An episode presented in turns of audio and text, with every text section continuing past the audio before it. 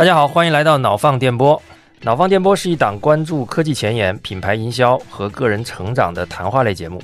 每期带给您一个有趣有据的话题，帮您在信息严重过载的现代世界小幅自我迭代。我是托马斯，我是尼克森。那么本期节目呢，是我们苹果特权节目的第三期。我们这期节目要聊一聊苹果供应链。为什么要聊苹果供应链呢？因为我们发现，其实如果聊到苹果，聊到苹果为什么会有今天的手机的成功，苹果的供应链是绕不过去的一个话题。在整个手机的供应链体系里面也好，乃至整个所有的制造业的供应链里面，它都是一个非常特别的存在。它在金融的市场里面，有人喜欢。有人喊打，有的时候会让大家好像赚到钱，有的时候呢又会莫名其妙的跌得很惨。那每当 iPhone 发布的时候，其实也就是现在啊，整个财经媒体就会格外的关注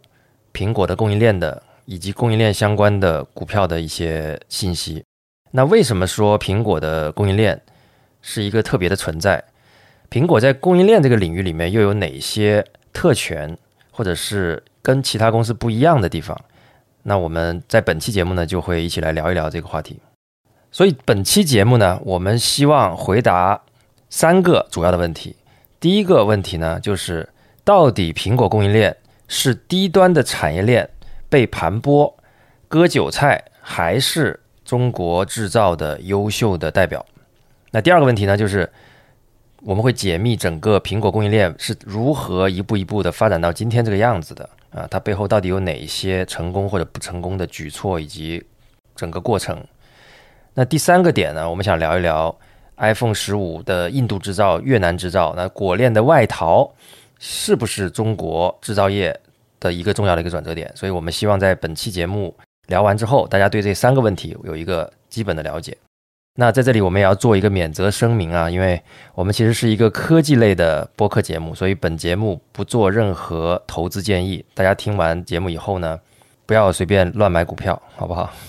那我们正式开始。OK，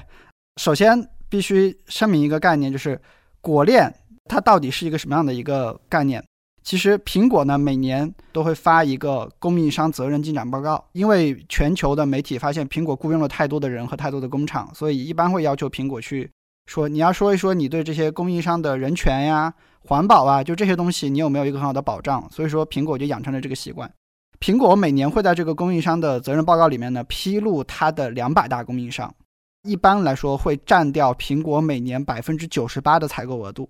但是如果你去看到苹果所有的供应商的采购额度的话，可能是超过一千家的。那苹果相当于只是把占绝大多数的两百家给你摘出来了。但事实上，我们在媒介里面看到的果链一般会有三个状态。第一个状态其实就是标准的进了苹果愿意公布的名单的前两百大这种供应商。然后呢，第二种呢就是仅仅是跟苹果有业务往来，但有可能它的业务很小，只是拿的那个百分之二的这个尾数的这类供应商。还有第三类供应商是特别的搞笑的，特别有这种股市的这种特点。它就是这种供应商，因为自己做了某个类型的零件，它就被称为了苹果概念股。这个其实是跟 A 股长期存在概念炒作的这个习惯有关系啊。所以就是说，一家公司如果你做的东西，哪怕它只是符合苹果未来的一个发展方向，那有可能你也会被放到苹果概念的这个框子里去被炒作一下。那果链的这两百家公司里面来说的话呢，大概有四十家左右的中国大陆企业。那这四十家的中国大陆企业里面，大概有三十五家左右的 A 股上市公司。这三十五家左右的 A 股上市公司，其实就占了 A 股总市值的百分之二点五左右。百分之二点五左右是一个什么样的概念？这三十五家公司大概是二点二万亿人民币的市值。那这里可以呼应一下，苹果公司的市值其实今年刚刚破了三万亿，对吧？截止我们录节目的最新时间节点，在两点七万亿左右。所以呢，大家可以简单的理解，就是在 A 股的果链公司对比在美股的苹果的股票，它差不多就是一个中美汇率的关系，它的总市值。苹果的公司的市值是美元，对吧？三万亿美元。对。然后果链 A 股公司的市值是三万亿不到的这个人民币。因为呃，我们这样凭空讲苹果供应链，大家可能听起来。没有什么感觉。我们举几个例子，大家可以看一下。比如说，京东方就是一个典型的苹果供应链的品牌，它也是一个在 A 股上市的一个做液晶面板的公司，给苹果的手机屏幕来供货。然后还有像比亚迪，跟大家理解的这个比亚迪汽车呢，它是一家，但它是不同的业务板块。比亚迪专门有一个板块是做手机代工业务的。歌尔股份呢，早期是给苹果提供声学器件的，也就是苹果里面的这些麦克风、喇叭这些部件的。那后续呢，其实歌尔也开始在做一些 AR、VR 一些相关的代工的工作。再往下还有一些像蓝思科技，实际上是一家。非常著名的做玻璃盖板的供应链的企业，也就是说，大家看到的手机的屏幕盖板都是由蓝思科技来制造的。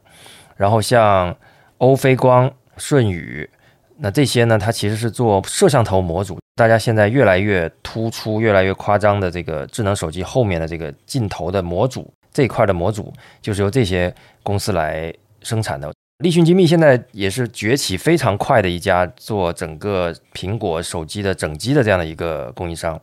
然后像电池的有呃德赛电池、有兴旺达等等这些专门做电池的品牌，这些名字呢大家有的熟悉，有的不熟悉啊。我们可能会放一个列表放到 show notes 里面，那他们就构成了苹果在 A 股的核心供应商的一个组成。那他们其实就被打上了苹果的标签之后呢，其实我们能看到这些股票有的可以在一年内翻三倍，比如说在二零一九年的时候，立讯精密和歌尔声学因为代工了 AirPods，它从无到有就产生了巨大的这个增量嘛。那所以这个也是苹果供应链的一个股票非常典型的一个玩法。当你产生了额外的增量的时候，就会推动你的这个供应链的股票上涨。但是这只是好的一面。那反过来呢？其实，呃，刚才我们提到的像蓝思科技，它也可以在大概两个月的时间里面下跌百分之四十。然后立讯精密也是跌得非常快啊，曾经在二零二一年一月到三月同样的时间点，它几乎腰斩，从六十三块跌到了三十二块钱。那这里面往往背后都对应的几个跟苹果相关的供应链的信息。被披露或者是被泄露，说比如说苹果的某个产品要砍单啦，某个产品的销量不及预期啊，或者是苹果调整了它某一款产品的下单的这个数额，那各种各样真真假假的信息就会直接导致这些供应链的股票会跟着这个股价向上和向下。还有另外一家非常著名的声学的器件供应商叫瑞声科技，这个是在港股上市啊，那它从巅峰到下跌几乎跌掉了百分之九十，这个也是一个很典型的苹果供应链的在股票上这种波动的例子。对我举一个跟 iPhone 十五相关的例子，其实在今年四月的时候，就有证券分析师说，原来 iPhone 十五上的预计搭载的两个震动马达取消了，只是放了这样的一个分析，然后震动马达的上游叫做瑞声科技，它当天股价就跌了百分之十五。你要想，这还是一个没有被证实的消息啊！它在一天之内就能对一家公司的市值产生百分之十五的影响，所以你可以看到说，苹果对于供应链的公司，它的这个影响力是有多么的巨大。是的，这个其实也是苹果供应链股票炒作的一个基本逻辑。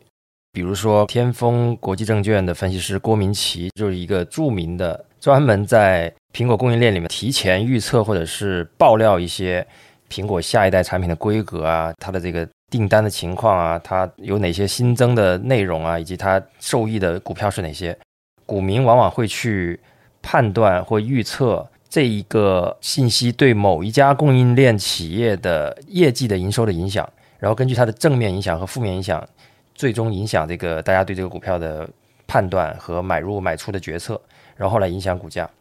那我可以举一个。小例子啊，不直接跟苹果供应链相关啊。我想说的是，舜宇，一六一七年的时候，最开始是默默无闻的一家供应链企业，它就是一家很本分的做摄像头模组的公司。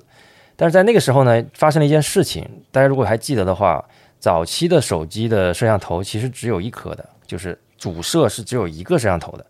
但是呢，那一年应该是华为首先推出了双摄的智能手机，就是后面的这个摄像头变成两个。同年，iPhone 推出了双摄的手机之后呢，相当于趋势就被确立了。因为大家知道，呃，苹果的手机在很长的时间里面，它都是引领整个智能手机的迭代的一个标杆性的品牌。当华为先做，苹果跟进之后，那么就意味着双摄手机将变成手机的，至少在旗舰手机上，它将变成一个标配的设计。那这个对于手机来讲，它的成本增加其实是有限的，但是对于摄像头模组这件事情来讲，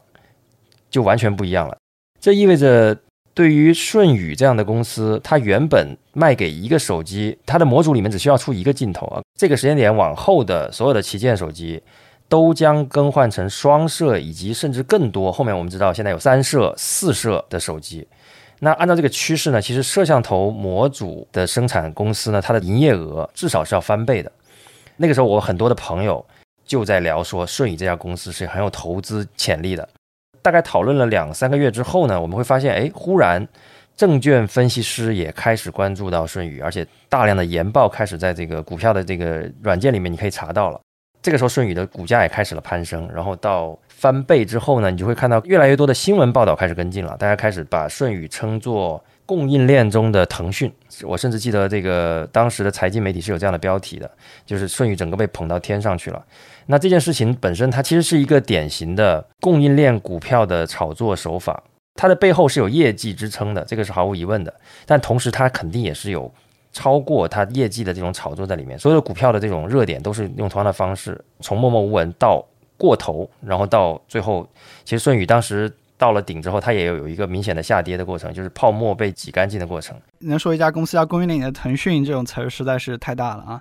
但不得不说，A 股的股民确实是挺爱学习的啊。就是我能看到的信息是从七月以来，所有的果链的公司可能市场上有的研报就有超过一百份吧。我自己也有一个很深刻的一个印象，就是在今年 Vision Pro 发布之后，会有这个做投资的朋友问我说：“哎，你们用的某某模材，从这个随着光学的进步，你们的用量是不是会提升？就是你们一个机器上的这个使用模材的数量会不会提升？”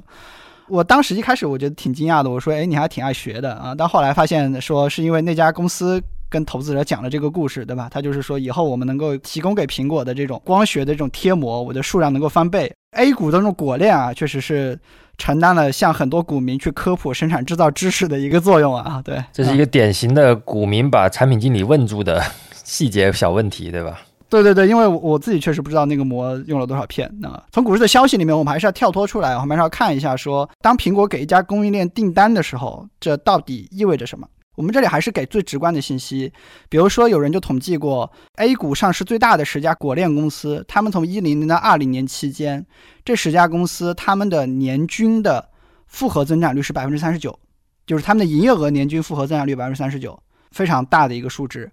包括就是说，我们看现在果链里面备受关注的立讯精密，二零一二年到二零二一年，它的营业收入增长是有四十九倍，那相当于说十年之间你就完全两家完全不一样的公司了。这是为什么呢？我们在上一期苹果特区的节目里面，其实跟大家解释过一些相关的信息，比如说苹果的一款旗舰机，它的生命周期能有四年，对吧？包括现在还能买到 iPhone 十一。我们在上期节目里也讲过，苹果是唯一一个能够把一款旗舰手机在生命周期卖到上亿台的公司。那再往下，三星可能旗舰卖两千万台，国内的几个品牌可能卖个几百万台就已经非常不错了。如果一家公司你接收到了 iPhone 的订单，对于你的盈利模型来说，其实有非常大的帮助，因为 iPhone 的订单是非常持久和大量的，所以这就意味着是说，对于大部分的制造业的工厂来说，它的生产线是可以机器从早开到晚，然后只有很短的时间是在停工和整修的。但是这件事情其实并不是供应链的常态，意思是什么呢？比如说举一个例子。一款安卓手机，它可能它的生命周期只有一年，然后如果你要往回回溯它的制造周期的话，它可能只有三个月的制造周期。那对于这家工厂来说，它就相当于说，我在那三个月里面，我要按照这一年的需求量，把这个产品给它生产出来，所以就导致就是说我那三个月可能我的产线的负荷是非常高的，我就要一次性投入非常多的人、场地和设备。然后三个月之后，我要考虑这些人、场地和设备放到哪里用，所以这样产线频繁的切换，其实对于制造业的利润是有非常大的影响的。前几天华为 Mate 60 Pro 发布了，OPPO 的折叠屏发布就跟华为撞车了，那 OPPO 马上就会遇到一个问题，叫做说那款折叠屏它的销售预测马上就要砍单，可能这款手机我的销量就整个不行了。那整个不管是工厂的投资还是 OPPO 的投资都进入呆滞期。所以说，未来有可能发生的一件事情是什么呢？是说这家工厂为了处理这些呆滞的零件、场地和人，就花了很多钱。最后，工厂在 OPPO 的这个案子上没有赚到钱。所以说，行业里面就会形成这样的一个概念，就是供应链的上游和下游，它经常会有一个补偿的关系。就比如说，OPPO 今天一个案子让供应商损失了很多钱，那 OPPO 下一个案子可能就会让供应商多少赚一点。所以这就是一种行业里的潜规则吧。但是跟苹果去做业务，你一旦接到了苹果的订单，相当于你接下来好几年之内，你不会考虑这个产品线停掉，你更多的是考虑怎么样优化你的成本模型。我们也能够看到很多财务上的表现啊，比如说我们能看到一些研报，他们会提到说，苹果供应商的这种上市公司，它的营收增速要比非果链的供应商要高出百分之二十到三十，也会有报告提出，有三分之二的果链公司，它的盈利率和净利率。都是高于非果链公司的，这是为什么啊？所有的供应商一提到果链都会很兴奋，跟有非常直接的财务回报是分不开的。对，简单说就是对于工厂来讲呢，最喜欢的状态就是机器一直开着，中间永远不要停，不要做任何切换，因为你每次切换就意味着产品线要重新培训，工人要重新适应，他要重新从产能从零开始爬坡，那这一切呢都会影响他最后的产出。因为它一停工，所有的成本，不管是场地的还是人员的成本，都由这个公司的老板要承担。那只有它开动起来了，它才能够抵消掉它这些固定的成本。所以这块呢，我觉得是果链最直接的优势，也是为什么刚才提到的一些财务数据，果链的公司就比其他的供应链的公司要有更高的增长、更好的营业状况等等。所以大家都很能理解为什么大家那么喜欢苹果的单子的。这个基本原因了，营收是比较正面的，主要对于果链的一个负面信息，我们发现非常的刻板，尤其是海外媒体对于果链的刻板印象真的是已经刻板到无以复加的一个状态。我们能够搜到的维基百科上果链的这样的一个词条，你点进去，你发现它都在讲苹果供应商的劳动力和人权问题，富士康的十四连跳，对吧？这些都是一些确实有一些不太好的事件。啊，然后的话呢，这些《华尔街日报》这样的媒体，它还会称为富士康是郭台铭的故宫。一方面呢，把这个老板说的像一个封建时代的皇帝一样，他也会描述这里面的人呢是在奉行一种军事化管理，然后要求很高的一个执行力的一个状态。我们认为，苹果的供应商在股市受到的待遇和在广泛的大众媒体上受到的待遇是完全不一样的。大众媒体其实非常愿意把果链贬低为低端的血汗工厂。对，尤其是。西方媒体啊，因为我们知道现在大家也处于这种科技战之中嘛，那包括中美的这种角力已经成为了整个地缘政治里面最主流的一个事实。所以呢，我们能看到的所有西方媒体的报道，不管是在这之前啊，二零一九年之前，还是之后，总体都是偏负面的。那之前可能更多的就是在讲人权啊，讲你的这个劳动环境啊。讲你的这个军事化管理啊，因为这些整个跟西方自由主义的这个价值观不符嘛。那在竞争开始之后呢，其实变成了更多的是针对苹果的指责，就是你这么做是在帮助中国打赢跟我们的科技战，因为你你相当于把你的科技的制造业的这些能力放在了中国，而不是留在美国。所以他们认为说库克，因为其实美国开了很多听证会。他们甚至认为库克就是一种卖国行为。你作为一个 爱国品牌，对不对？你怎么能把你的生产放在中国呢？中国现在正在跟我们打冷战啊，冷战打引号啊，正在跟我们打贸易战嘛，至少，对吧？所以这个其实反而变成了一九年以后大家在聊到果链的时候再讲的话题。那这个其实也就直接造就了后面的我们看到苹果的供应链在。有外迁的迹象，对吧？它有往越南、有往印度去迁出。那这块儿我们会在第三部分，呃，详细的展开。托马斯刚才提到了一个问题，叫做苹果只是一家公司，它为什么会被冠上说你是在给外国输出科技，甚至是成为两个国家之间的这个经济战争的一个工具，对吧？苹果为什么会有这样的影响力？那我觉得今天就开始我们。对于苹果供应链的第一层解密，我们先从宏观的角度来去理解一下，为什么苹果这家公司在供应链上宏观层面上有非常大的影响力。那刚才已经提过，所有的制造商都能够以给 Apple 供货为荣，但是这里涉及到一个概念叫做制造外包。制造外包这个概念是怎么来的呢？大家知道，Tim Cook 大概是在一九九七年乔布斯回归苹果之后加入苹果的。那 Tim Cook 在加入苹果之后，第一个重要的一个事情，在两千年左右，他把苹果自己的工厂给关掉了。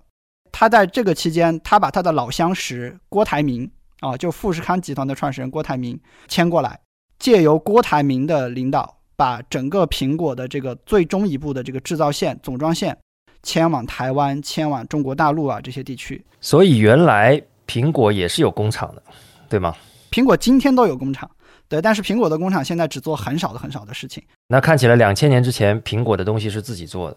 苹果曾经存在这样一个时期，就是它的很大的供应链分布在亚洲和爱尔兰，然后中间如果你要运输原材料，你要经过可能两个月的海运，非常漫长的一个过程。在两千年左右的时候，Tim Cook 在做制造外包的同时，他把他的外部的供应商减少了百分之七十五。相当于说，他只留下了百分之二十五的供应商，然后呢，他跟这些供应商结成了非常紧密的关系，以此来开始他的供应链的改革。沿着制造外包，其实我们现在就能解决一个最基本的问题，叫做为什么果链有这个影响力，但是我们几乎不会听说过特斯拉链、华为链、三星链、比亚迪链，对吧？我们几乎很少听过这样的概念。其实就涉及到苹果这家公司一个制造外包生产出来的衍生出来的一个特点。你看特斯拉，它最好的工厂其实是自己的，对吧？不管是在美国，还在中国上海，还是在德国，所以特斯拉其实是一个很喜欢自研自产的一家公司。华为呢，其实是有机会做出一个完整的产业链的，就是像苹果一样，今天有这样的影响力。但是众所周知的原因，华为在过去几年接受了美国的制裁，否则华为一定会成为现在国产的这个厂商里最有供应链。领导效应的，但是前几天 Mate 60 Pro 发布的时候，其实我们能够在抖音上看到一些股票博主的直播啊。我们看到一个标题叫做“华大哥引爆短线”，啊，把华为称为“华大哥”啊。所以华为呢没有形成产业链效应的主要原因其实是外部原因。这里我要补充一下，但实际上在二零一九年之前呢，其实华为是整个手机供应链。行业里面非常重要的，仅次于苹果的这样的影响力的存在。就我们刚才提到的，比如说舜宇啊，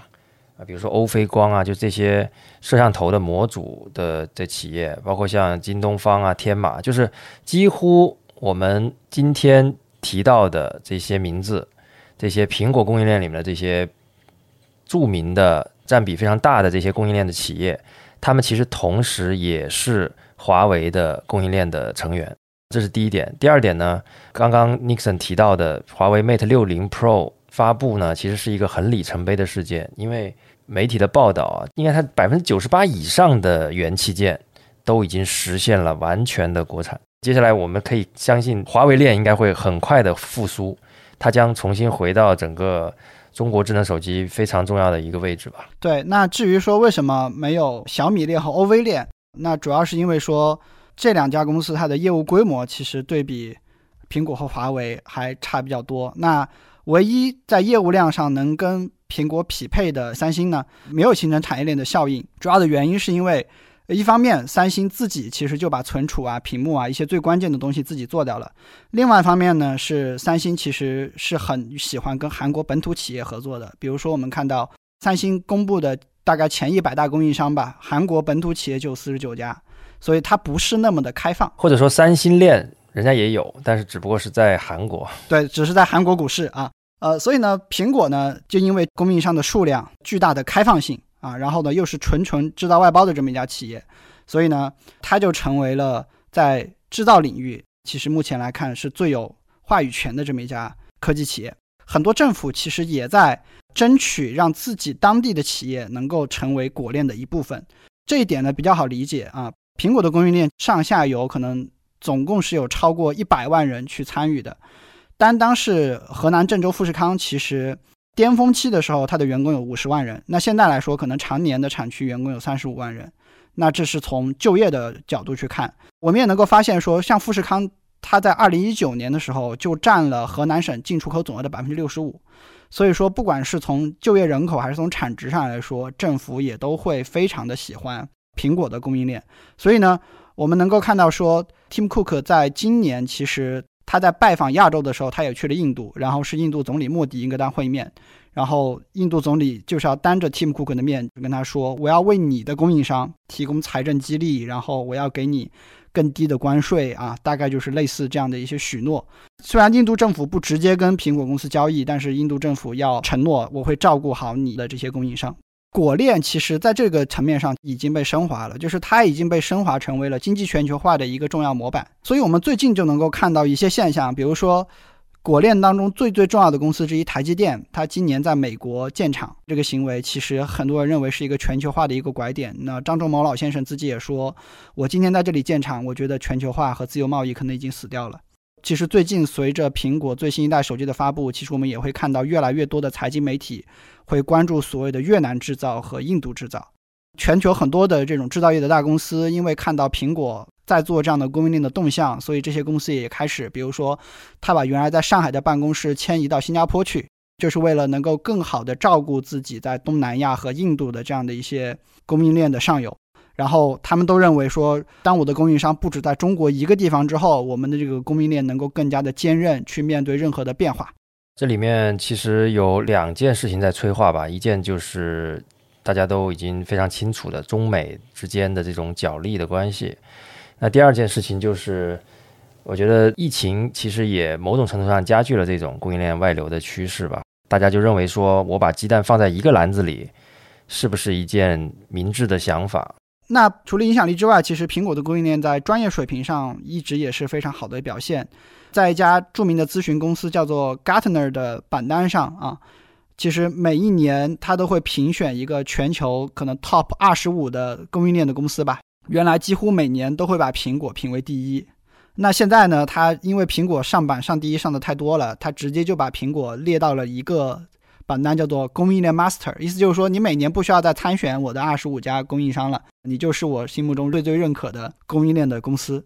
它主要是考虑说，苹果有很好的这个资产回报率，然后库存周转率也很高，收入增长也很快。最后呢，苹果这家公司在供应链的这种环保啊、社会治理上做得也很好，所以说大概结合这几方面主观客观的数据吧，他就一直会把苹果奉为是世界第一供应链的这么样的一个角色。所谓的供应链大师啊，全球最好的现在有四家：苹果、宝洁、亚马逊联合利华。但是如果你想要了解苹果供应链具体是怎么做到，比如说它的库存的周转的，你会发现这是非常难的。消费电子已经形成一个非常明确的一个行规，叫做。任何的供应商和品牌的事情，其实都应该被保密。苹果的员工也看不到华为的生产线，就是说，同样一家供应商，它可以给多个品牌供货，但是他们的车间和厂区一般都是隔离的。如果你想要进任何的制造线的制造生产的车间，你首先会被搜身，就是你不要带金属进去。然后，如果你要带手机或者电脑进去的话，也一定会被贴严格的贴纸，就是不要让你的摄像头能够去拍到任何的东西。这些都是工厂很基础的。保密的措施。那除此之外，我们其实能够看到，苹果作为一家非常奉行保密的公司，它还做了非常多额外的事情。比如说，苹果的 Vision Pro 项目，它的项目代号叫做 N 三零一。但是呢，苹果另外一个供应商收到的 Vision Pro 的一个代号，可能叫做 N 三九九。就是每一家供应商，它会收到一个项目代号，但是不同的供应商之间它是凑不上的。啊，那这是一个信息管理的一个保密。然后除此之外的话呢，我们会发现苹果其实它会监控供应商非常多的数据，比如说两家供应商在用卡车去运输它的原材料，如果这个卡车在路上停留的时间太长，其实苹果都有办法去找到这家卡车运输时候的所有的视频，以及及时的去提醒这家供应商，你们的运输时间是不是出问题了。那这就导致说，今天我们如果想要去从微观的层面去了解苹果供应链的运作，就非常困难。我曾经在两年前看到一篇文章，是刊发在少数派上的，和 Apple 一起共事是一种怎样的体验。然后当我第二天再去看这篇文章的时候，这篇文章就已经被删掉了。这也是苹果在刻意的去保持对于供应链的一个保密的一个状态。我们在准备这期节目的时候呢，我有去跟我一个朋友聊过，因为他的太太实际上就是苹果公司专门负责供应链的人。我试图跟他沟通一下，有没有机会，比如说到我们节目里面这个匿名的聊一聊啊之类的。但其实，呃，他非常明确的拒绝了我，而且他告诉我说，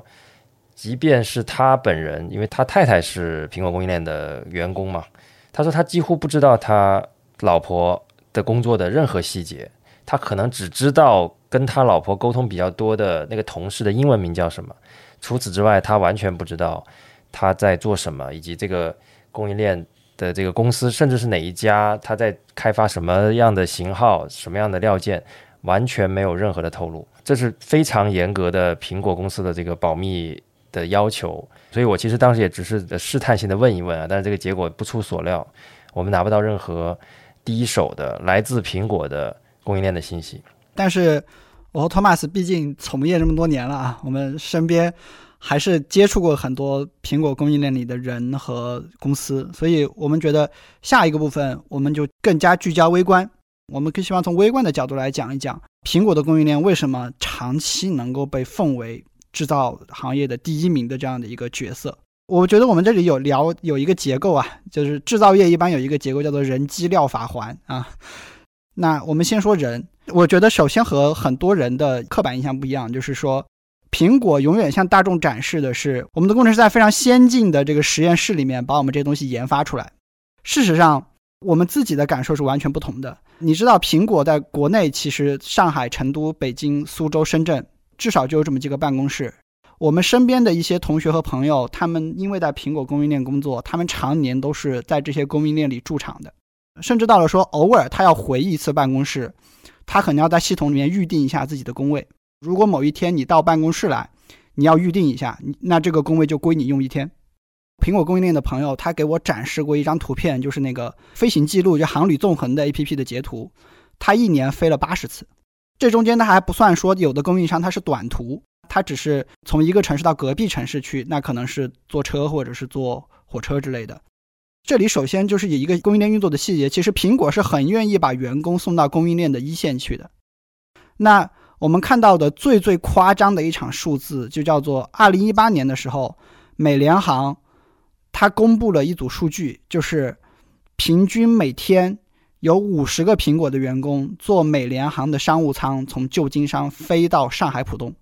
仅仅是在美联航一八年的一个差旅支出就有一点五亿美金。我找到了三个非常明确的例子。第一个例子是 Tim Cook，Tim Cook 其实在二零零二年的左右，当时他请富士康为苹果代工笔记本电脑。当时二零零二年，Tim Cook 他就在感恩节和圣诞节的时候就飞到了中国，就待在富士康的产线里面。就是每天都在生产线里面看第一手的问题是什么，去做改进。这个就相当于一个中国的公司春节不放假，老板跑到别人的工厂去监工一样啊。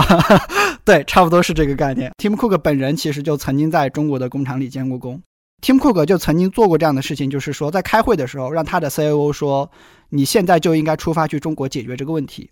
然后直接让这个 COO 没有回家收拾衣服，直接让他带着电脑直接打车到机场，然后直接飞到中国。我们还能够找到一些消息啊，苹果的设计师的灵魂 Johnny Ive，零四零五年非典时期在富士康的楼里面待了很长时间，因为那个时候厂房被封闭了啊，就是不能够外出，所以 Johnny Ive 直接就在富士康的楼里做了某一代 Mac 电脑的设计。这些其实都是苹果的员工非常喜欢到供应商的一线去工作的体现。随着一起工作的时间越来越长，我们能够看到一个最最大的一个变化，叫做苹果的工作方法甚至都渗透到了供应商的公司里面。我在二零一五年的时候，当时我的公司邀请过一个在富士康干了十多年的一个台湾人，但是那个台湾人来给我们培训的是说苹果的工作方法，苹果是怎么开会的，苹果是怎么样在每一个开会的问题之后是怎么样去输出这些东西的。但他当时讲了非常多的细节，所以你能够感受到说，苹果的公司的工作方法其实是已经渗透到富士康的这样的一些企业里面了。因为我最近职业生涯的五年里面，刚好经历了一个过程，就是，呃，一开始为我做产品的供应商是那种小厂的供应商，然后后来呢是为中国手机品牌做产品的供应商，那再到后来呢是为苹果做产品的供应商，我跟这些供应商都打过交道。其实我自己个人能够感受到非常明确的一个感受，就是给苹果做供应商的这些人，他的素养确实是挺高的。他们这些人有点类似于在一线城市的互联网大厂里上班的人。虽然很多供应商他可能是二三线城市，但是你去看这个人他的生活状态和他的一个呃学历，包括他的一个认知，你会觉得哦，他其实就像我们今天所谓的大厂员工一样。那说完了人之后，我们再来讲制造需要的设备和原材料。苹果这家公司本身在设备和原材料上其实是有非常多激进的投入的。那在这里，我们还是有两个小故事帮助大家理解。库克早期进入苹果的时候，他当时为了制造 iMac，就是苹果史上最畅销的一款这个电脑啊，他当时一个运营主管建议说：“哎，库克，你能不能给我增加三条产线？这样的话呢，能够满足我们的这个生产需求。”但 Tim Cook 比较激进，他当时直接就投资了十四条产线，结果呢，其实就是。当时苹果公司的产能直接就翻了一倍。Tim Cook 其实不是一个特别保守的人，他在供应链的投资上一直是算是蛮激进的。我们还能找到另外一个例子，就是当苹果第一次做 iPod 的时候，因为 iPod 用了一个微型存储嘛，啊，所以呢，它能够实现一个非常小的体积。其实库克当时就有这个冒险的一个精神，他跟那个闪存供应商，他直接预付了十二点五亿美金。啊，而且的话呢，跟供应商签了一个合同，就是说五年之内你不要给其他人供货。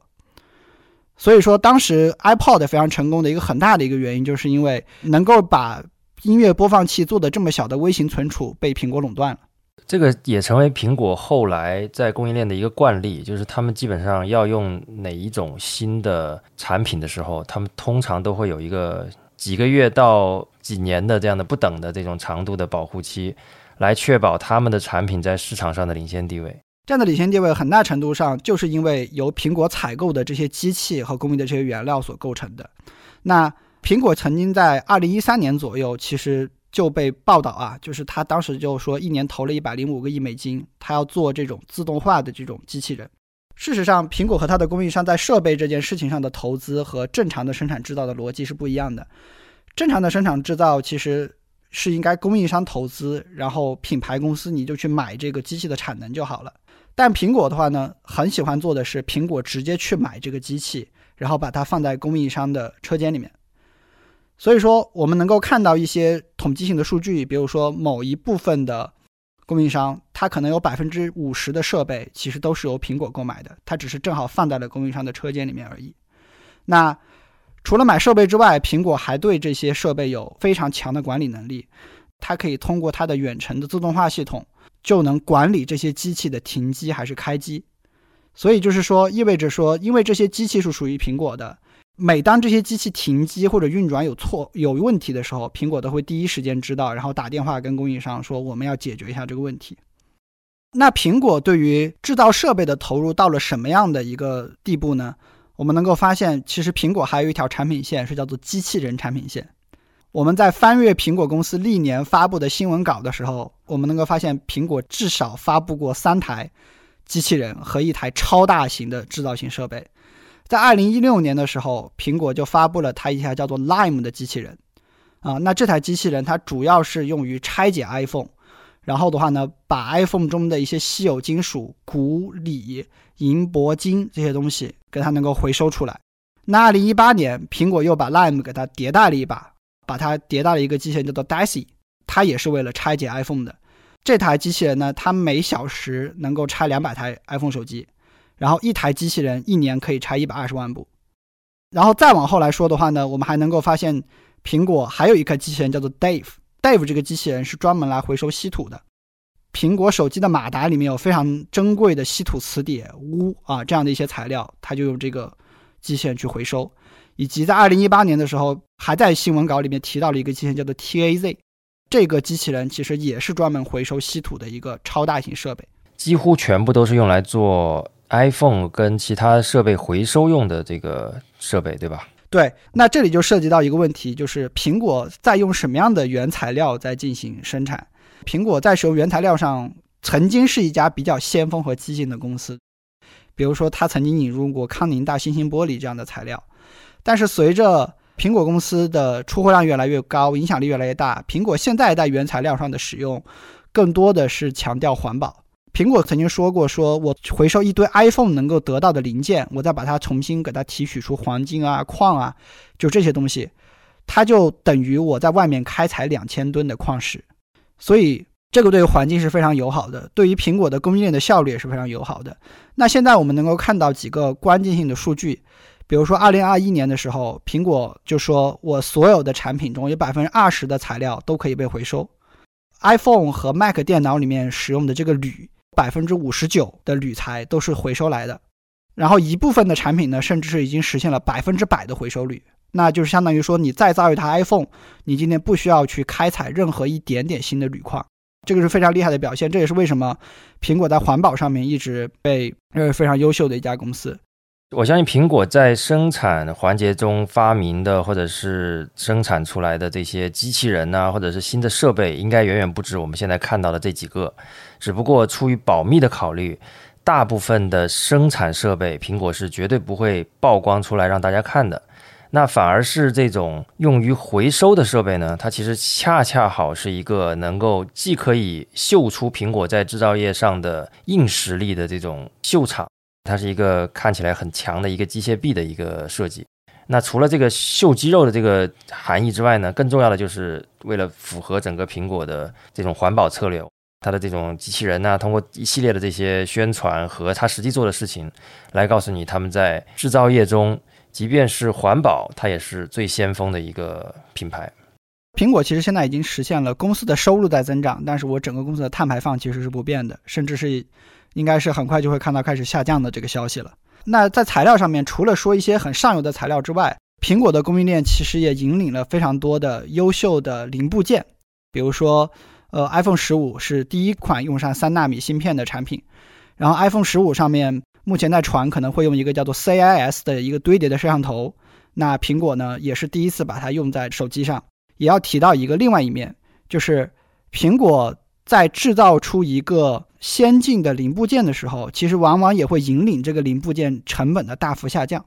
最直观的例子就是苹果其实在 iPhone X 上其实用了 Face ID。这样的三维摄像头在苹果开始做 Face ID 之前，它的价格一般是一到两千，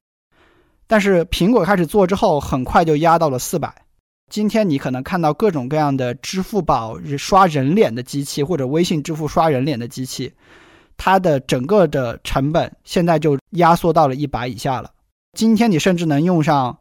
一千块钱以内的人脸识别的智能门锁。这一切的一切的源头，其实都是因为说苹果最开始去尝试这个零部件，然后把它这个零部件的成本打到了非常低。它不仅仅是供应商的一个能力，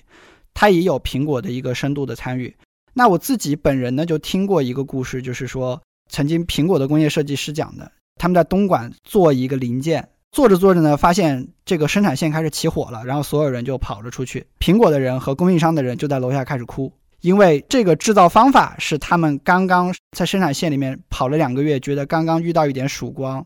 能够达成公司要求的一个程度。但这个时候呢，突然起了一个火，大家就觉得说过去两个月的这个成果可能就覆水东流了。这里我要说的是，制造方法其实也是苹果和供应商一起深度参与去合作把它给做出来的。那最后我们再来了解一下我们在制造业里讲的这个环境，就是。苹果的车间和工厂一般都是什么样？其实这里还存在一个刻板印象，就是很多人还以为工厂里面其实还是非常糟糕的环境。四五年前啊，我的当时的供应商确实是这样的，就是在广东东莞和深圳地区那种叫做握手楼，农民自己建的楼房，两个楼房之间其实你是可以从另一栋楼伸手就摸到另外一边的窗台的。那楼房里面呢，也没有什么样的阳光啊，也没有什么所谓的这个生活配套。但是事实上，今天的苹果供应链厂商已经发展到什么程度？工厂里已经能够有健身房这样的设施。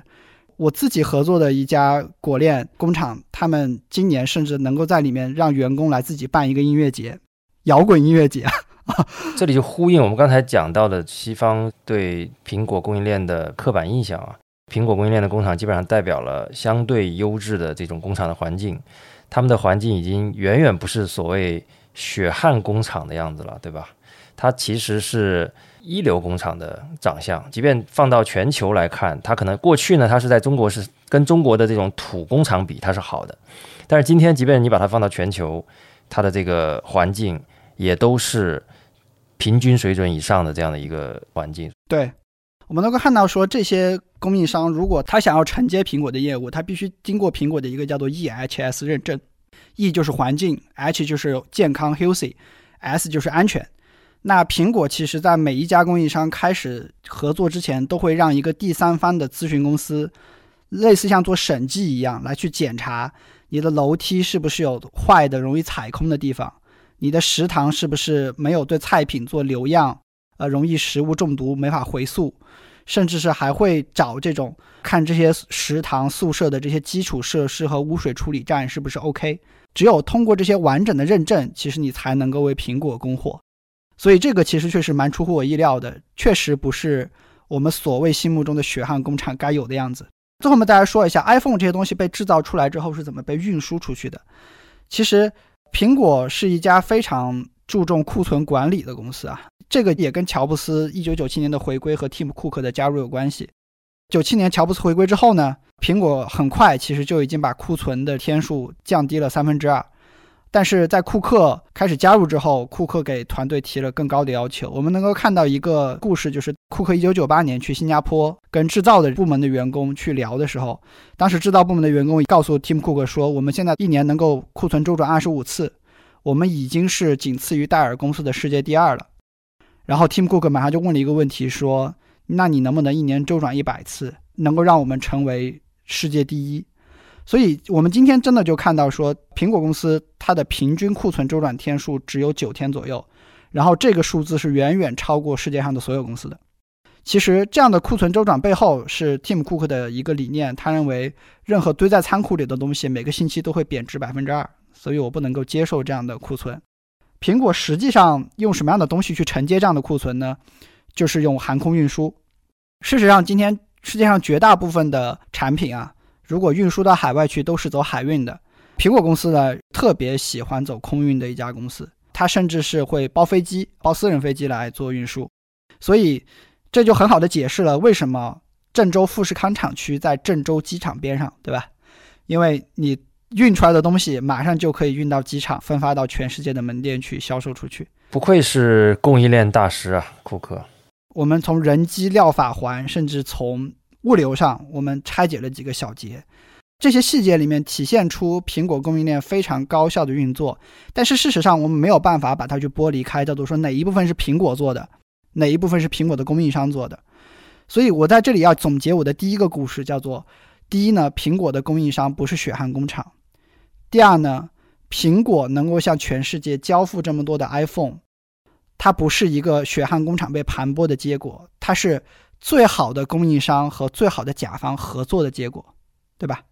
那反过来说呢，苹果也就能够成为这些供应商的一个金字招牌，叫做“我是果链公司”。好的，那其实我们刚刚已经从整个苹果供应链是什么，到苹果供应链是怎么运作的，以及他们过去的一些从制造层面的细节，跟大家解析了苹果供应链大致的样子啊。那接下来呢？我们再从生意的层面来看一看，回到我们最开始的问题：苹果供应链作为一家苹果供应链企业，这个生意到底是一个什么样的生意？是一个好生意吗？我们接下来要聊一聊这个话题。那涉及到生意哈，一定涉及到两个点，一个叫做信息流，一个叫做现金流。从信息流上来看，其实刚才已经提到了一个关键的信息，叫做苹果对于供应商的设备。以及供应商产出的进度是什么样，苹果是非常了解的，因为设备是苹果买的，然后供应商的系统也和苹果的系统是对接在一起的，所以说苹果掌握了非常全面的信息关于这家供应商的运作。我们也能够看到说，苹果甚至向供应商的供应商还实现了掌控，是什么意思呢？这是供应链里的一个常见操作手法，叫做 buy and sell。当苹果为了不愿意让自己的某一个供应商知道它上游苹果的真实采购成本，苹果就会把那个东西买过来，然后再卖给他，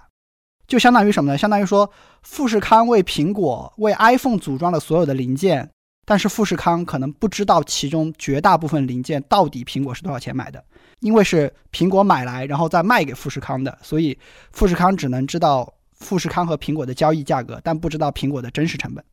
所以通过类似这样的方式，其实苹果就实现了对于生产和成本信息的一个非常全面的掌控，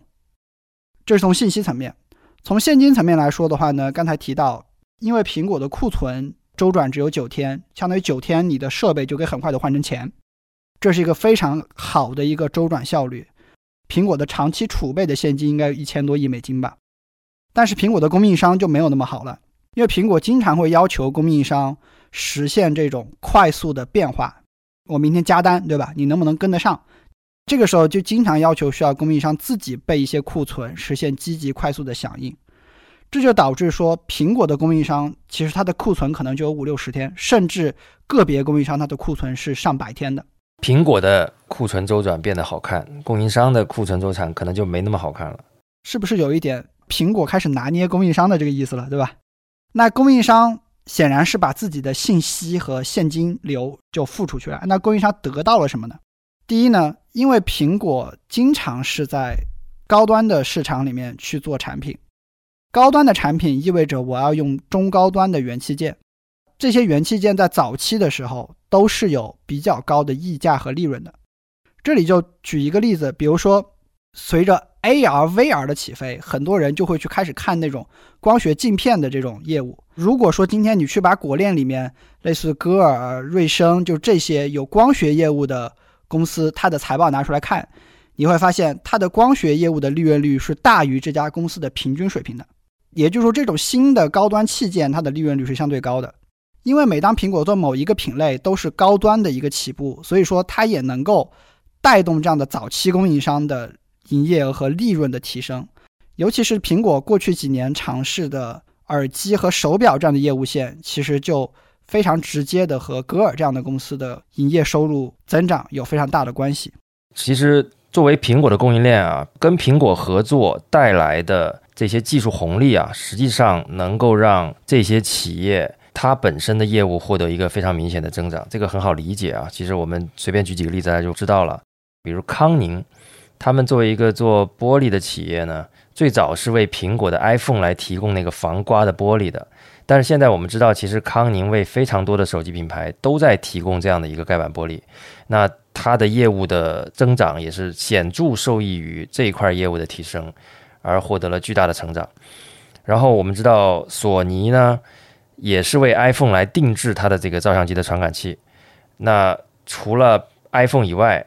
几乎所有的大厂的手机的旗舰的传感器也都是由索尼来做的。那通常他们会有一个保护期，但保护期结束之后。索尼的这一颗晶片基本上就可以作为一个通用的料件来提供给所有的品牌来用了。那类似的这个例子还有很多啊，刚才提到的像瑞声科技的震动马达，最早是做 Taptic Engine，就是苹果最开始做的那个大面积的那个震动马达，可以仿生的让你觉得，呃，早期的 MacBook Air 的那个触摸板，你会觉得它真的在被你摁下去了，但实际上它只是通过震动马达做的一个虚假的反馈。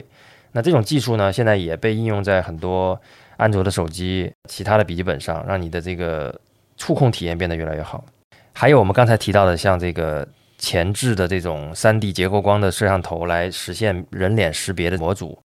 从一到两千变成了一百块钱的这个成本。那这些都是这些供应商跟苹果一起把这件事情做成。那显然他们是一起做的，否则的话，苹果真的握有事情独家的专利的话，其实其他的品牌是没有办法用的。但是我们今天能看到，大部分的这种技术都普惠了整个智能手机行业。那最终其实也是让消费者获得了受益，它的成本被压低了，它的体验提升了。那公司呢也因此获得了更好的利润和他们在行业里的这种竞争地位。所以这个是明显的一个供应商通过跟苹果合作获得的好处。对，就是有的供应商甚至存在这样的一个概念，叫做说。我跟苹果合作可能不赚钱，但是跟苹果合作之后，他把我的能力提升了。我跟苹果合作制作出来的这个东西，我知道一定有其他的手机公司和科技公司愿意买单，甚至是有公司愿意亏钱跟苹果做第一单生意。对，那我们看到了供应商得到了什么，我们再来看看这个苹果的合作，它会失去哪些东西呢？接下来我们将说一些水面之下的部分，就是苹果对于供应商的管理策略，其实怎么讲，就是在商言商啊。没有永远的朋友，没有永远的敌人，只有永远的利益。苹果和供应商之间也不会有长期的忠诚。我觉得这个是任何一家公司在供应链管理里面的一个常识，叫做说我永远都不会把鸡蛋放在一个篮子里，我永远都要去寻找一个备胎，对吧？苹果一旦在某一个产品上把某一个供应商扶起来，接下来它会很快的去寻找下一个供应商在哪里，然后让这两家供应商甚至是三家供应商来形成一个。制衡的关系，对吧？对为了保持多个供应商的这种制衡，苹果除了会引入新的供应商之外，它甚至还会培养现有的一些供应商。比如说，我们现在其实能够看到蛮多的供应商，他们中间会互相买卖苹果的业务。比如说，原来这家供应商能够给苹果供货，接下来呢，我可能通过收购的关系就被另外一家公司买过去了。在这中间，我们能够看到都有苹果的影子。很显然，这是苹果在整合自己的供应商来做的这个牵线。随着供应商和苹果的关系越来越深，我们能够看到，甚至出现了供应商把命脉压在苹果身上的一些现状。因为苹果占你的收入占比实在是太高了。嗯，比如说在二零一三年左右，其实美国一家叫做 GTAT 的公司就产生了因为跟苹果的订单发生了变化，就直接倒闭的事件。啊，因为这家公司最早接了 iPhone 六屏幕的订单，他们当时想要为 iPhone 六做蓝宝石玻璃的屏幕，但是最终这家公司没有把苹果要求的这个蓝宝石屏幕的质量生产出来。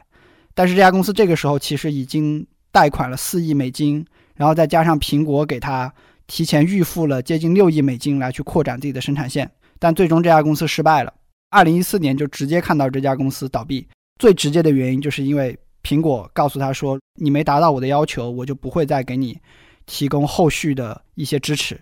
尽管这家公司可以去跟苹果争取后续的机会，但是这个时候他已经没有再得到苹果的信任，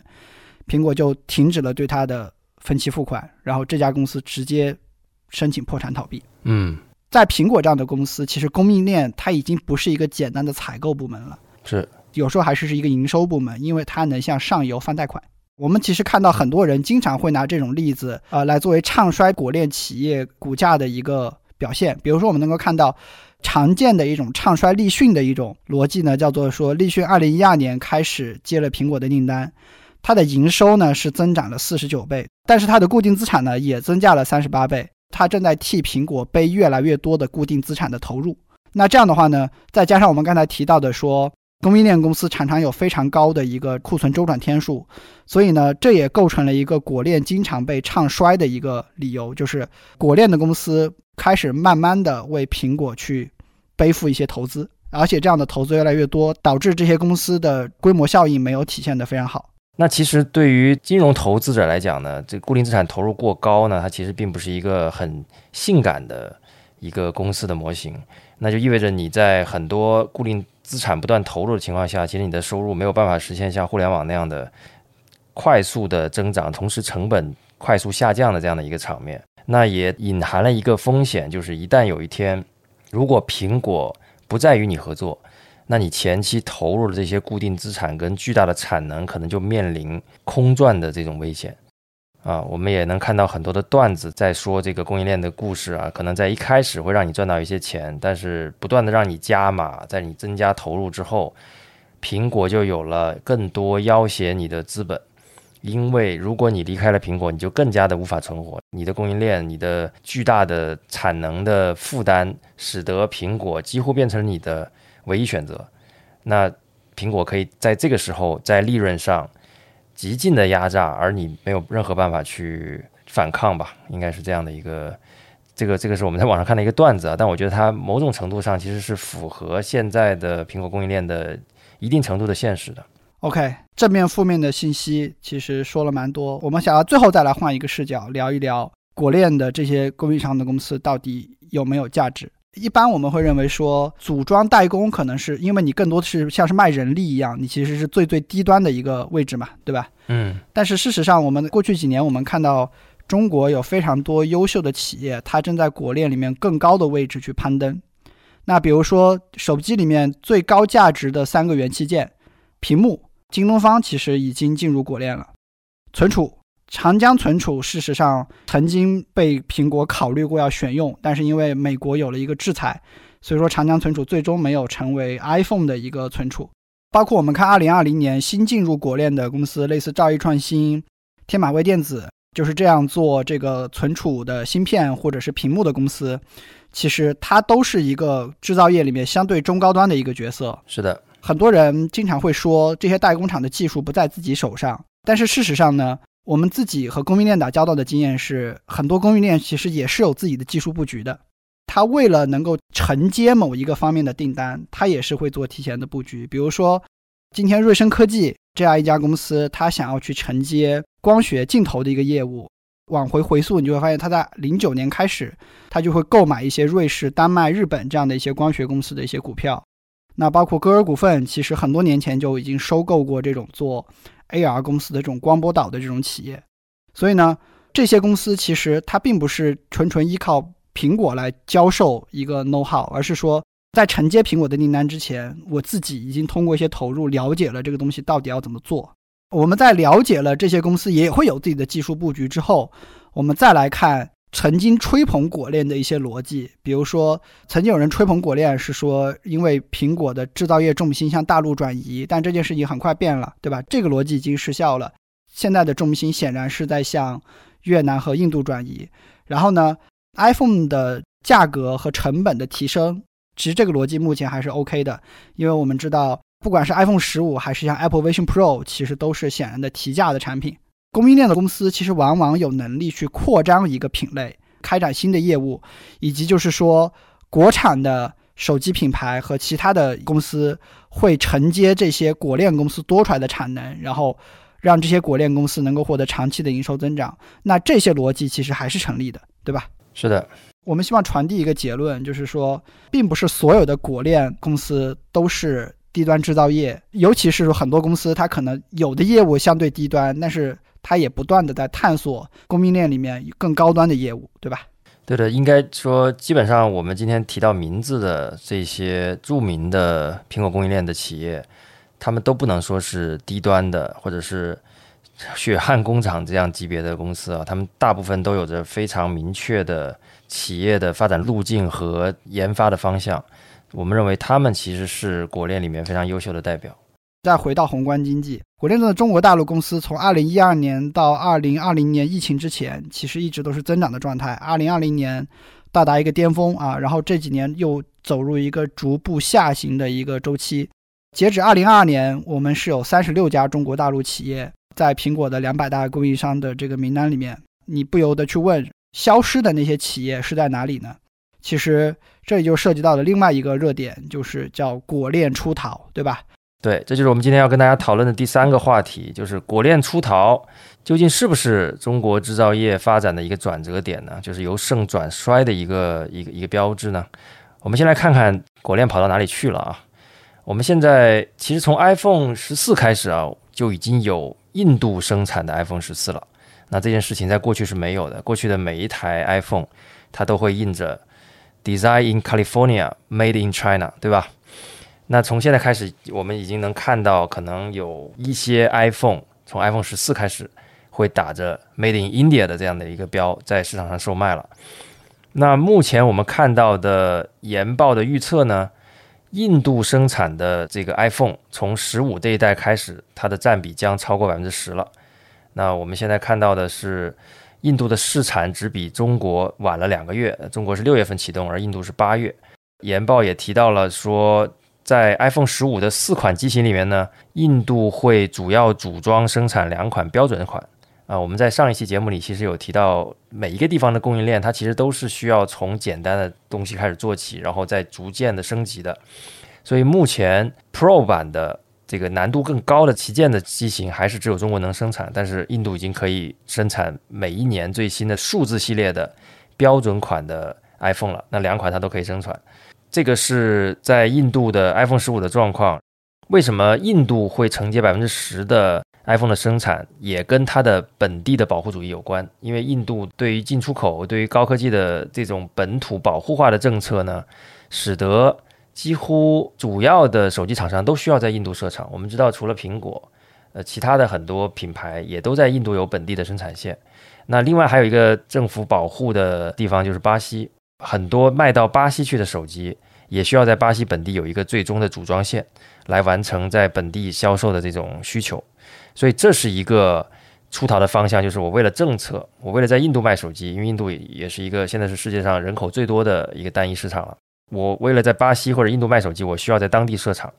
那另外一个出逃的方向就是刚才提到的越南，那它显然是为了成本和供应链优化，以及我们刚才讲的，我们不要把鸡蛋放在同一个篮子里这种考虑，所以使得越南成为了承接中国制造业外流的一个最主要的一个市场。苹果供应链也不例外，也有到越南设厂的这种情况出现。对，但是这些出逃的公司里面，仔细去看到底是哪些公司在引领这个出逃，你会发现，它还是我们所熟悉的台湾和中国大陆的这些制造企业，比如说富士康、和硕、伟创力。目前为止只有一个例外，就是印度的一部分产能是被印度本土的塔塔集团承接了。其他的话呢，这些工厂都还是熟悉的配方啊，都还是熟悉的味道。那这里呢，有点像历史的重现啊，就是当年中国大陆开始发展电子制造业的时候，是中国台湾人、日本人和韩国人来大陆建厂。那今天呢，是中国大陆和中国台湾、日本人和韩国人这四拨人一起到越南和印度人去建厂，相当于说中国大陆的厂商加入了他们，对吧？就是果链出逃，其实有很多的公司和先例。那这里我必须说一件事情，就是果链出逃，首先它不一定都是成功的，对吧？那在这个时间节点，我们去看的话，我们发现果链曾经往巴西和美国的出逃其实是非常失败的。这里面最明显的一个例子就是2017年，郭台铭曾经宣布要在威斯康星州建一家液晶面板厂，然后当时是跟特朗普有非常紧密的一个互动。然后特朗普直接说这是世界第八大奇迹。截止二零二一年四月，我们能够看到的报道是，富士康宣布，我原来准备投一百亿的，我现在只投六点七二个亿了。啊，原来有一万三千个工作岗位，我现在只有一千四百五十四个了。我说的更直白一点，原来是个厂，现在是个仓库。那越南是不是会好一些呢？那目前看来，仍然是非常高的风险以及非常早期的阶段。我们找到了几个数据。比如说，因为中国供应商的到来，目前越南的用地成本其实已经超越了东莞，而且这件事情就发生在过去五年之内。就是原来在越南北部，就是靠近中国广西的这个部分，原来呢只需要四五十美金就能拿一平米，现在要到八十到一百美金，也就是整个地的价格是翻倍了。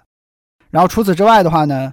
这些到越南去的企业家还发现。呃，越南的劳动力的价格涨得也非常快啊，可能二零一四年的时候一个月七百到八百块钱就可以了，到二零二三年的时候已经一个月到三千到四千块钱了。最后的话呢，还会有一个问题，就是越南虽然看起来是一个人口很多的国家，但是对比中国的十三亿人口，越南只有一亿人口，说越南的劳动力对比我们的劳动规模来说其实是不足的，而且呢，技术人才就更加稀缺了。越南承接供应链的土壤其实目前还不是特别的好，它的绝大部分的原材料和设备依然是要从中国进口的。我们能够看到有企业家说，在越南买一根网线都要比深圳贵百分之六十。我们现在能看到的，基本上比较精密的生产还是没有办法放到越南的，相对来讲，它还是只能做那种比较简单的这些环节的生产。它不像是一次迁移，它是一次比较明显的外溢。就是在中国的供应链的这个发展到今天，它的这个相对中低端的这些产线和供应链，它本身就有外溢的需求。那越南只是承接了这部分的外溢需求而已，它跟替代中国的供应链，我觉得是完全是两个概念的。我曾经看到过一个富士康的前高管的一个采访，就是讲富士康当年第一次去苹果时候建厂的时候怎么做的。郭台铭开着车，让所有的高管从深圳开车开到越南北部，开到越南河内，中间就看这一路上的配套到底有没有足够多的公路，有没有足够多的这个休息站。他们为什么要这么做呢？很大原因就是因为他们还是默认我有很多的物流、很多的设备和原材料是要从中国深圳运到越南的。他们考察越南的第一种方式就是我亲自开一趟车。从深圳开车到越南，今天从深圳开车到越南河内，其实只需要十六个小时，跟你从深圳开车到河南郑州不是有很大的差别，对吧？是的。我们再来换一个更宏观的视角，叫做说国链迁移出中国，是不是我们的制造业出了问题？我在这里引用一本书，叫做《伟大的中国工业革命》，来自清华大学的文一教授，非常深切地影响过我对于制造业的观念。我们国家的制造业有着非常辉煌的历史。我们用了百分之二十的人口制造了百分之五十的工业产品。总体来说，我们在三十五年改革开放的历史之内，我们完成了西方两百到三百年才能完成的工业成就。我们是制造业第一大国，是全世界唯一一个拥有所谓的全工业门类的国家。全工业门类就是联合国的一个叫做国际标准工业分类啊，它有四百一十九类产品。那我们国家是唯一一个能够生产所有产品的国家。对，我们看到德国能够做到百分之九十五左右的这些工业门类，日本呢是百分之九十，而美国现在由于它的制造业的衰退或者说外流啊，它是真正的外流，它现在只有百分之六十左右的这个工业分类是可以完成的。对，那如果你想理解什么叫做工业配套很完善。如果浙江的朋友，我建议你去义乌跑一趟。对我我自己本人在义乌待过一天，受过非常大的震撼。从绑头发的皮筋儿，到颁奖用的奖杯，到田地里开的拖拉机，世界上你能想到的任何东西，都可以在义乌商贸城的几个展馆里面买到。而且那个商贸城大到什么程度？那个商贸城就好像是连续把六个足球场连在一起，然后盖了五六层的这种样子。我在中间找一个店铺，我需要用室内导航。这些地方其实是能够非常的体现出什么叫做工业配套齐全，就是你想做什么，你都能找到供应商，对吧？所以这是中国制造强的第一个点。那中国制造强的第二个点呢，就是我们有庞大的受过完整教育的人口。但这里一说人口，很多人又会提到说，哎，是不是又是搞人口成本低的那套逻辑？我觉得不只是这套逻辑，还有一套逻辑是什么？是。中国受过义务教育的这个人口规模也是最庞大的，只有保障了广大人口的基本教育，这些人才能够比较好的成为生产线的工人。那这样的一些事情，你想要在越南和印度复制，今天还是有很大的差距的。所以，我们的人口劳动人口多，不是鹅城的黄老爷卖人到美国赚刀了，对吧？不是让子弹飞里面的那个人口贩卖。而是说，就是因为我们的人有非常好的平均的教育素养，它能够构成供应链里非常好的一个部分。对，这也是为什么我们现在其实已经面临了一个比较明显的人口生育率的下降。但是，其实，在短期的十几年内，大家还不用担心我们的整个生产力下降的原因，就是因为。在受教育人口规模这件事情上，其实我们在未来的十几年里仍然会有巨大增长的空间的。最近一年去到一个国链的合作伙伴的工厂里，我发现他们工厂到处都还在贴着招工的那种横幅，他们甚至是在抖音上开直播招工。也就是说，虽然我的人口的我用人成本已经很高了，但是依然是供不应求的一个状态。嗯。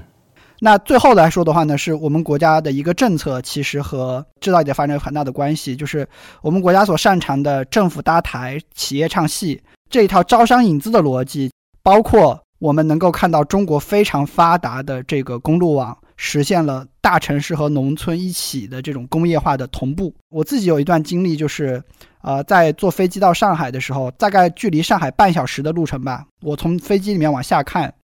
整个夜空里面一片陆地全都是亮灯的，你知道，在一个航班上能看到陆地有半小时亮灯，说明你的陆地上全部都是城镇和公路网，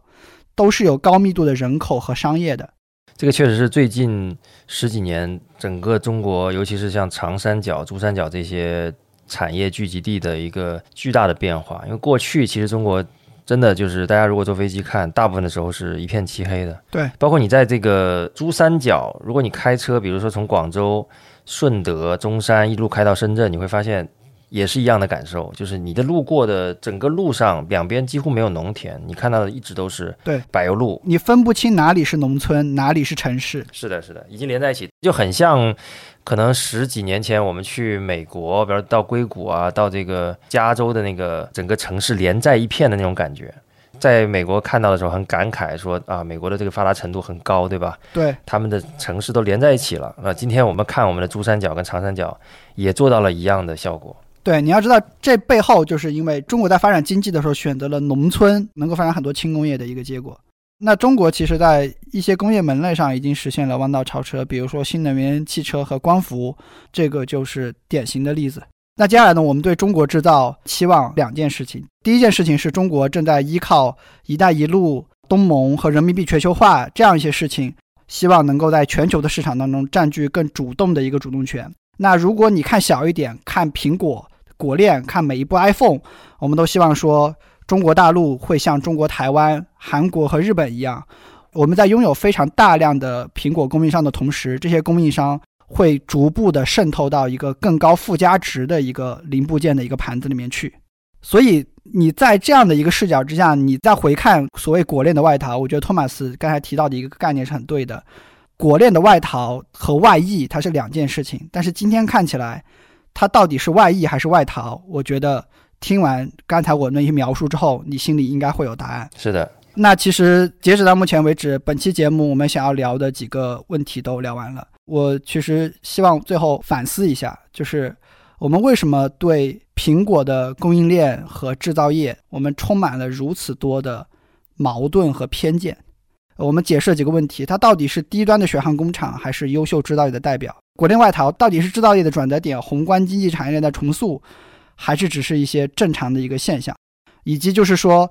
苹果它到底是不是一个典型的一个西方的资本巨头在盘剥，对吧？在吸血我们的产业链？我觉得这三个问题今天我们都聊得比较透彻了。驱动我们聊今天这期节目的一个很大的一个驱动力，是因为。在这个行业里面工作了这么多年之后，我们发现这个行业确实跟媒体包装出来的不太一样，这是一方面原因。那第二方面原因是因为制造业天然是一个上下游链条比较长的一个行业，如果你往往只是从那些工厂里的这种有没有开工啊，有没有对外投资啊，就是这些很末端的这些环节去得到信息呢，你其实根本就不知道上游是在怎么运作的，整个链条是怎么运作的。这几年，哪怕是特别特别性感的供应链上的故事，比如说中国的半导体崛起的这种故事，大家讲的也都是什么国产替代，说白了就是你便宜嘛，你能替代人家嘛，对吧？所以呢，都没有一个特别好的一个故事去承接。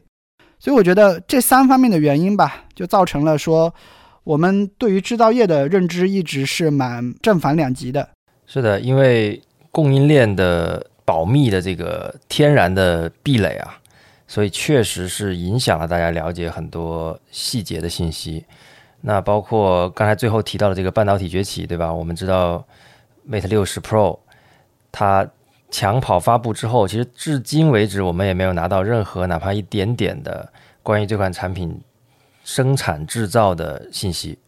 那就是一个很好的例子，就是制造业厂商本身也没有意愿去传播这些信息，而它的保密的属性又让。媒体记者其实很难挖到太多完整的链条清晰的故事链，那就使得我们大家每次在聊到这个产业的时候，聊到的都是一些相对碎片化的信息。所以，我们希望今天的节目，我们可以从刚才讲到的三个问题，这三个维度，能够给大家一个基础的概念，让大家了解说供应链的企业是怎样的，尤其是苹果供应链它的一些细节的故事以及特权。那这就是我们这期节目。希望带给大家的全部内容。好，欢迎你在评论区留言，告诉我们你对果链的看法，以及如果你是投资者，也非常欢迎你分享投资果链的心路历程。再次重申啊，本期节目不作为任何投资建议，希望大家可以谨慎投资。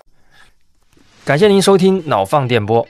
您可以在小宇宙、苹果播客或者其他泛用型播客客户端搜索“脑放电波”，找到并关注我们。如果您对本期节目有任何疑问，欢迎您给我们留言。如果您觉得这期节目对您有所帮助，欢迎您关注、点赞、收藏、转发，这对我们非常重要。好了，本期节目就到这里，让我们下期再见，再见。